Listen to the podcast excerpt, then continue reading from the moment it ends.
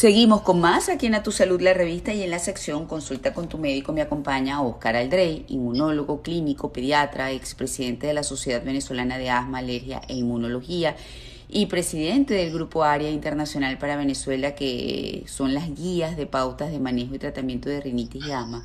Y con él vamos a hablar sobre las diferencias que existen entre el resfriado común y la rinitis alérgica, cómo diferenciar una cosa de la otra. Gracias por acompañarnos, Oscar. Muchísimas gracias, María Laura. Un placer de nuevo hablar contigo y tu distinguida experiencia. Muchísimas gracias. A ver, ¿cuáles son las diferencias básicas entre la rinitis alérgica y un resfriado común? ¿Cómo, cómo los alérgicos este, pueden eh, diferenciar que no se trata de un resfriado, sino simplemente de su alergia? Pues. Sí, exactamente. Fíjate bien, hay que tener en cuenta dos patrones importantes, que son la frecuencia y la duración. Por lo demás, el resfriado, verá, como todos sabemos, un proceso infeccioso generalmente inducido por virus, mientras la rinitis alérgica son síntomas nasales mediados por hipersensibilidad alérgica, es decir, mecanismo de índole inmune, dando síntomas sumamente similares. En ambos, eh, como todos conocemos, verá, la gripe te dan estornudo, mucosidad generalmente transparente, picor nasal, taponamiento, obstrucción nasal en ambos síntomas. Es decir, ahora, ¿cómo diferenciamos con estas dos variables que te comenté, que son la frecuencia y la duración? Por ejemplo, en catarro común, ¿verdad?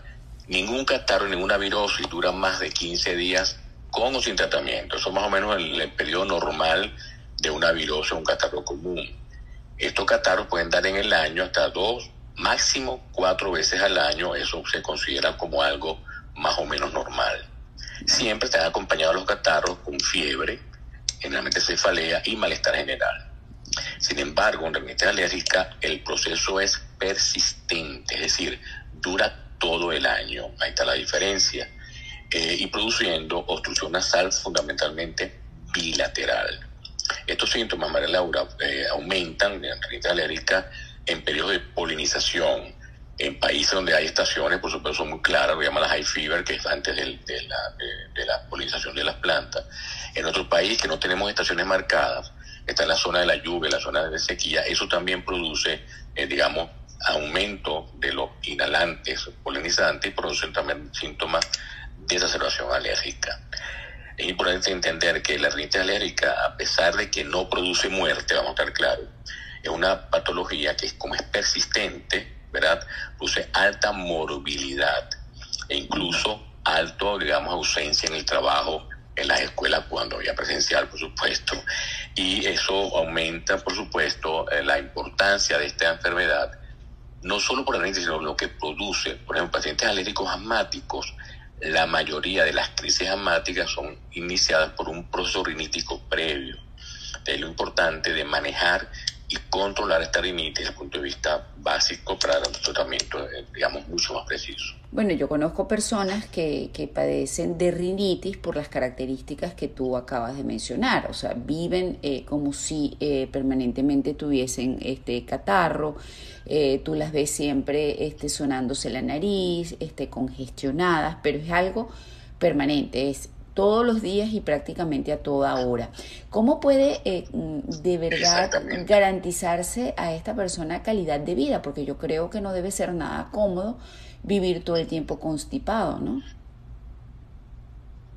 Claro, no, y de hecho tú sabes, uno de los principales, digamos, er, problemas de la rinitis es la, es la pésima calidad de vida el paciente no huele, no por ahora, ahora que está de moda la anosmia por el COVID, no, no, es que no huelen por inflamación nasal, ya que la obstrucción de, no, permite ¿verdad? que se estimule el receptor nasal y pues, del olfato, entonces no tiene calidad de vida en ese sentido.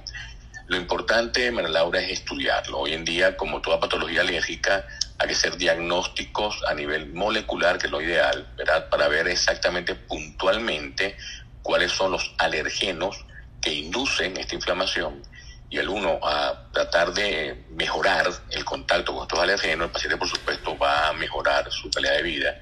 Y con las terapias hoy en día inmunomoduladoras que tenemos con la inmunoterapia eh, eh, sublinguales o subcutáneas, cualquiera de las dos eh, valederas, obviamente la sublingual es mucho menos dolorosa y mucho más amigable, pero ambas dos llegan al mismo fin que es justamente crear anticuerpos bloqueantes frente a la acción del antígeno con el receptor de la mucosa, en este caso nasal. Entonces, eso te garantiza una calidad de vida excelente en el paciente y podemos realmente quizás decir, aunque no curación de la alergia, porque eso sería abrupto, uno puede decir que con las terapias modernas uno puede cambiar el, digamos, el curso natural de la enfermedad, que antiguamente era una enfermedad crónica con inducción de asma. Y hoy en día, con las terapias que tenemos actualmente, podemos realmente mejorar todo eso.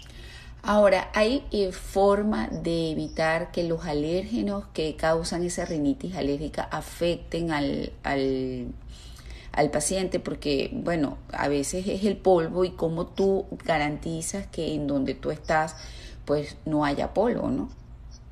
Ok, bueno, primero es eso, tratando de, contrarrestar el polvo. Hay medidas físicas, el uso de, de foros antiácaros este, es fundamental, sacudiendo muy bien el colchón, este, aspirándolo y colocando estos forros que la mayoría de las veces, eh, digamos, tienen esa característica ya comprobada, que el ácaro, que es el dermatofagoides, no atraviesa esa, esa, esa esa lámina y por supuesto se evita. Eh, acuérdate que el dermatofagoides vive fundamentalmente lo que la piel de escama. Ellos viven fundamentalmente en el colchón, alfombras, cortinas pesadas, muñecos de peluche, todo lo que guarde polvo casero. Allí es donde está fundamentalmente el ácaro verdadero dañino. El polvo, digamos, este, de la calle no es tan importante como inductor de alergia en ese sentido, por otras razones, me explico. O sea, que realmente haciendo un buen control en su hogar, en su casa, en su habitación, ya estamos controlando más del 50% de la, de la inducción de este ácaro frente a la mucosa nasal. Son medidas realmente sencillas, no son tan, tan digamos, tan, tan dificultosas en poder realizarlo.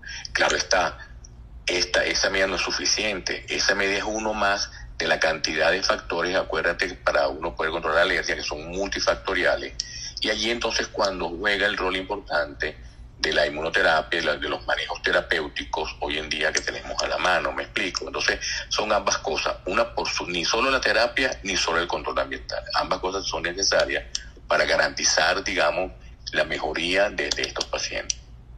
Entiendo. Eh, entonces, ¿existe posibilidad de con tratamiento y con ciertos hábitos de vida, mejorar la calidad de vida de los pacientes con rinitis alérgica.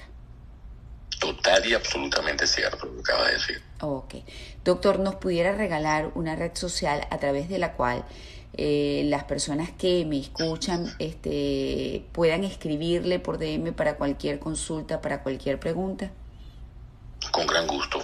Arroba Aldrey con Y, dos en número, arroba Aldrey O en Instagram, ¿ok? Este, en Instagram es arroba. Arroba Aldrey dos en número.